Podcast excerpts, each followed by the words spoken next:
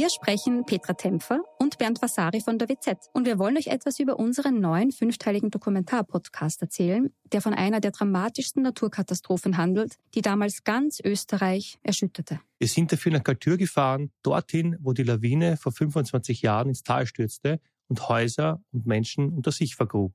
31 Menschen starben, darunter zahlreiche Kinder. Wir haben nach Antworten auf die Frage gesucht, wie es überhaupt zu dem Unglück kommen konnte und wer damals die Verantwortung getragen hat. Gibt es überhaupt einen Schuldigen? Die Kaltürer haben uns auch erzählt, wie sie die Tage nach der Katastrophe erlebt haben. Der damalige Bürgermeister war übrigens Anton Matle, der heute Landeshauptmann von Tirol ist. Ihr könnt unseren Podcast Galtür, der weiße Tod unter wz.at hören und auf allen Plattformen, wo es Podcasts gibt.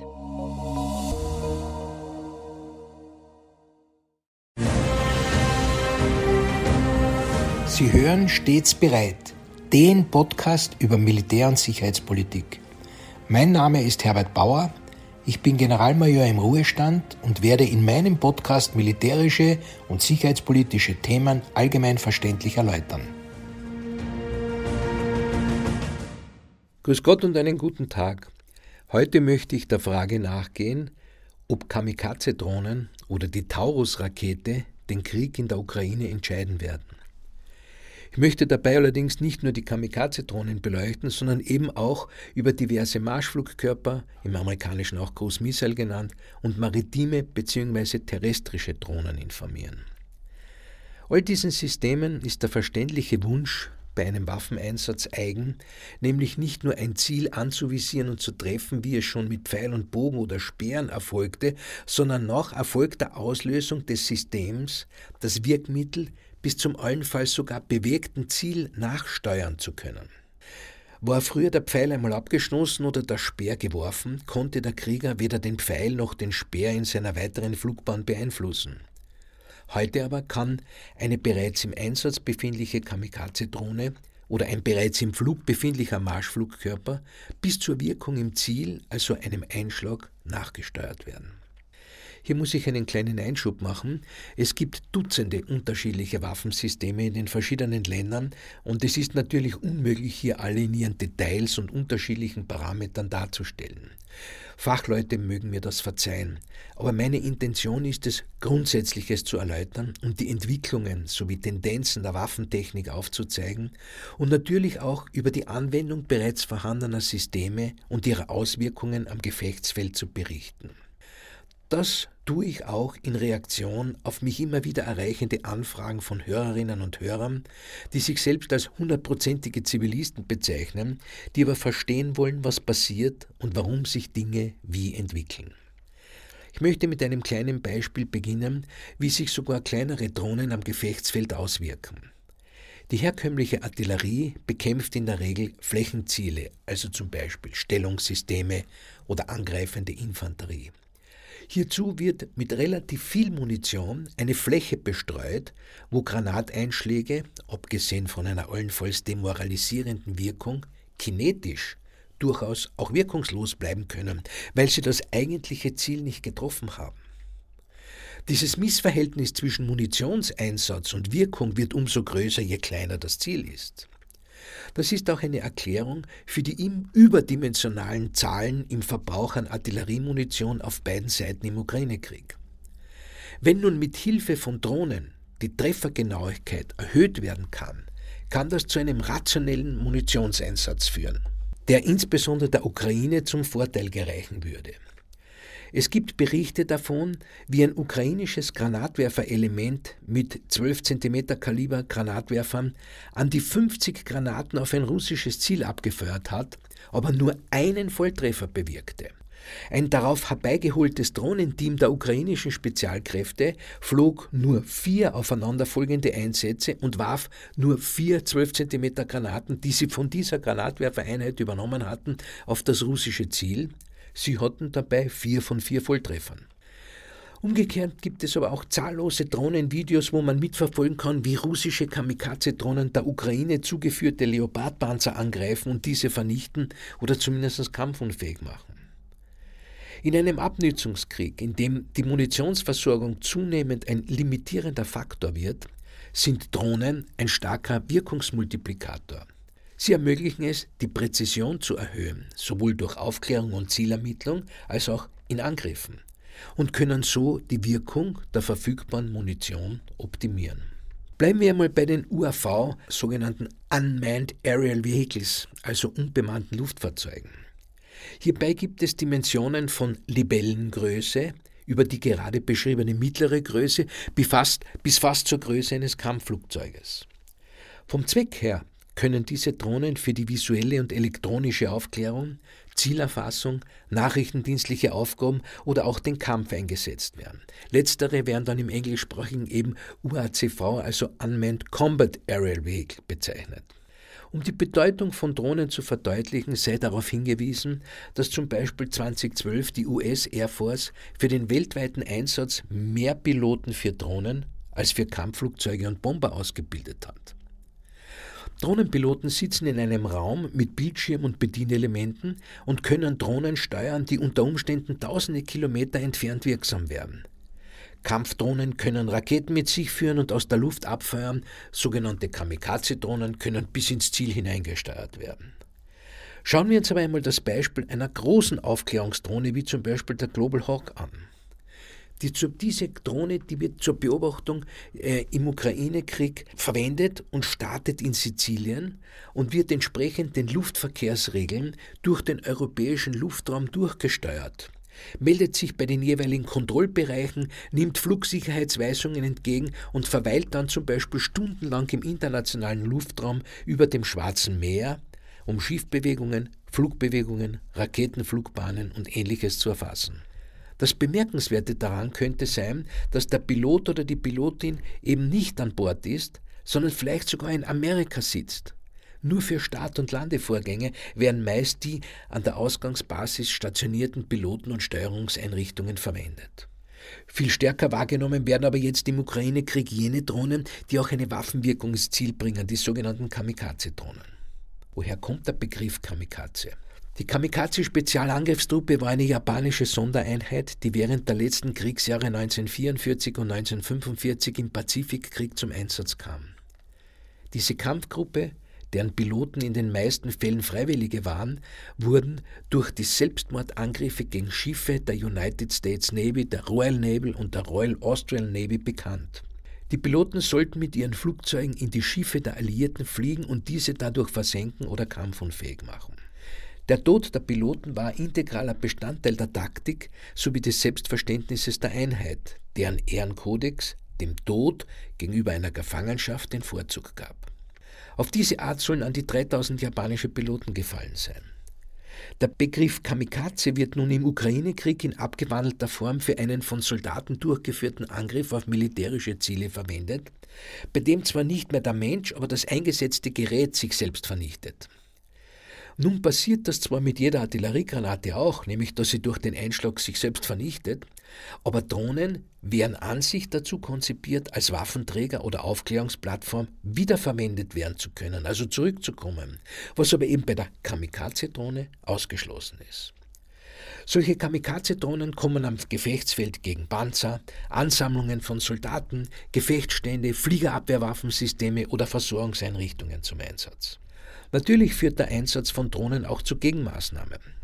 Neben dem physischen Abschuss durch Fliegerabwehrraketen oder Rohrwaffen der Fliegerabwehr entwickeln sich auch sehr rasch und erfolgreich elektronische Abwehrmaßnahmen. Eine Drohne kann zwar auch autonom fliegen, um ihre Leistung jedoch optimal zu nützen, befindet sie sich im elektronischen Datenaustausch mit Satelliten und oder einer Bodenstation. Diese Verbindung zu stören, zum Beispiel durch Jammen, verhindert, dass die Drohne ihr Ziel erreicht. Unter Jammen versteht man einen oder mehrere Störsender, die die zu störende Drohne mit elektromagnetischen Wellen überlagert und damit deren Kommunikation zum Beispiel mit einem Navigationssatelliten unterbricht. Eine solchermaßen abgelenkte Drohne kann nun jedoch unter Umständen einen nicht beabsichtigten Schaden produzieren, weil sie zwar nicht das beabsichtigte Ziel getroffen hat, jedoch ihre tödliche Fracht eben dort ablädt, wo die gegnerische Maßnahme eingesetzt hat. Wenden wir uns jedoch auch noch den Marschflugkörpern und weiterreichenden Raketen zu. Hat man früher nicht zuletzt wegen der Ungenauigkeit der Raketen mit atomaren Sprengköpfen gerechnet, führte die gewonnene Genauigkeit der Raketensteuerungen zum Verzicht auf den atomaren Bereich, weil man das gleiche Ziel auch ohne Verstrahlung und ohne Konsequenzen, die sich aus einem Nukleareinsatz ergeben, erreichen konnte. Das gilt es auch immer mit zu bedenken, wenn wieder einmal die Nuklearkeule geschwungen wird und aufgeregte Experten warnend ihre angstmachenden Befürchtungen äußern. Was meine ich? Ja, rein militärisch kann durch einen Nukleareinsatz keine bessere Wirkung erzielt werden, als ohnehin mit den Marschflugkörpern und Mittelstreckenraketen auch bewerkstelligt werden kann.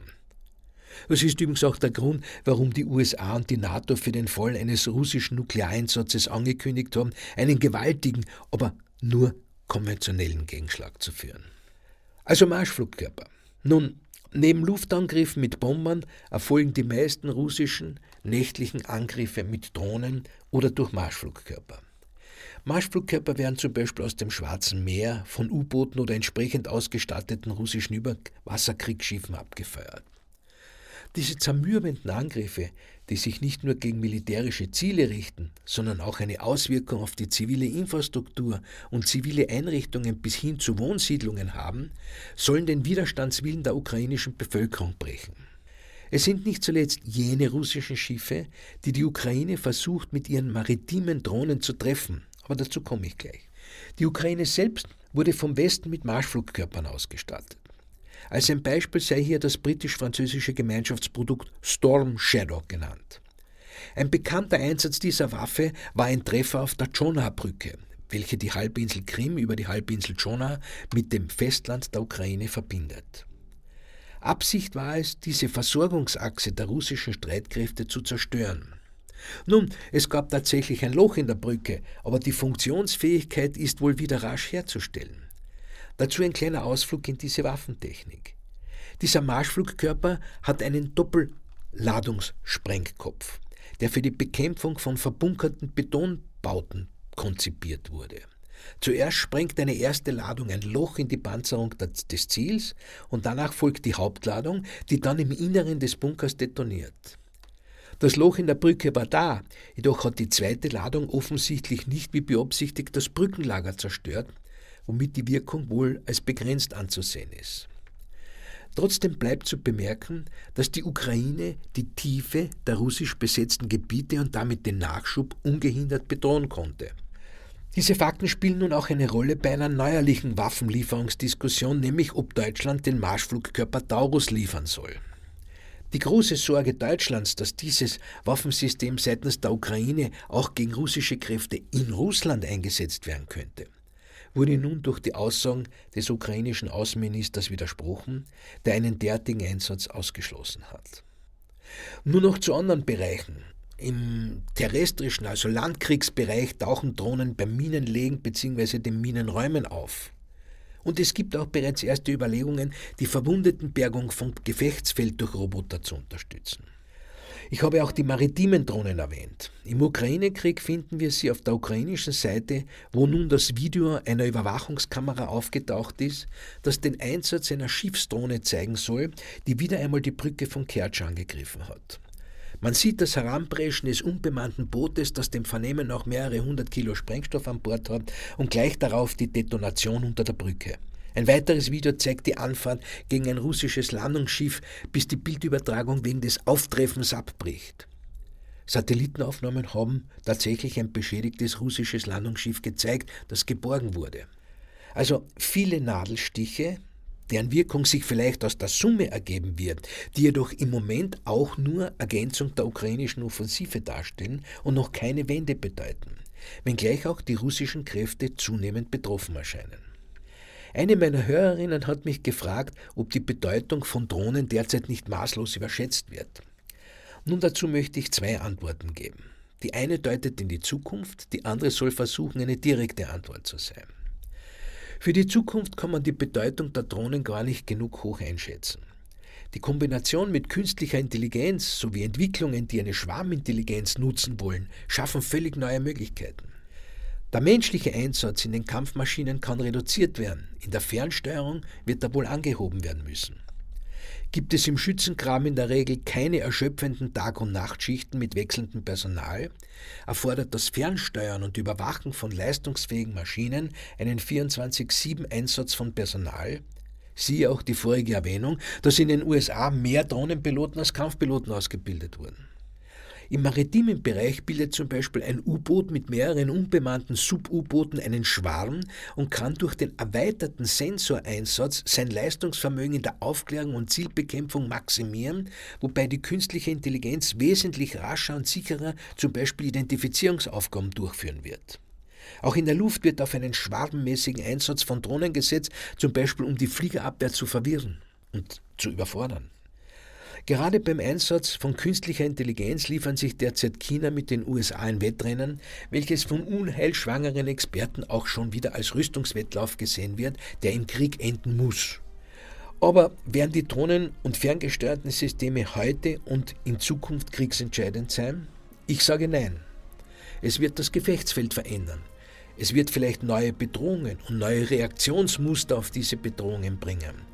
Es wird sich also die Technik erweitern, wie sie das seit der Verwendung des ersten Faustkeils laufend getan hat. Aber Kriegsziele um Macht, Herrschaft und Ressourcen werden gleich bleiben und werden auch in Zukunft nur durch Verhandlungen oder Sieg erreicht werden können. Aber wenn es niemand mehr zu beherrschen gäbe und wenn es nichts mehr zu besitzen gäbe, wäre wohl jeglicher Krieg sinnlos. Und so zynisch das klingen mag, darin liegt auch die Hoffnung für immer wieder zu erreichenden Frieden.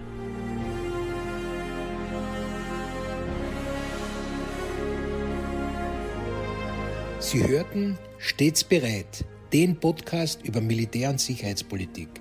Sollten Sie Fragen zum Militär oder zu sicherheitspolitischen Themen haben, schreiben Sie mir bitte ein E-Mail an stets bereit at missing-link.media. Vielen Dank fürs Zuhören. Bis zum nächsten Mal. Ihr Herbert Bauer.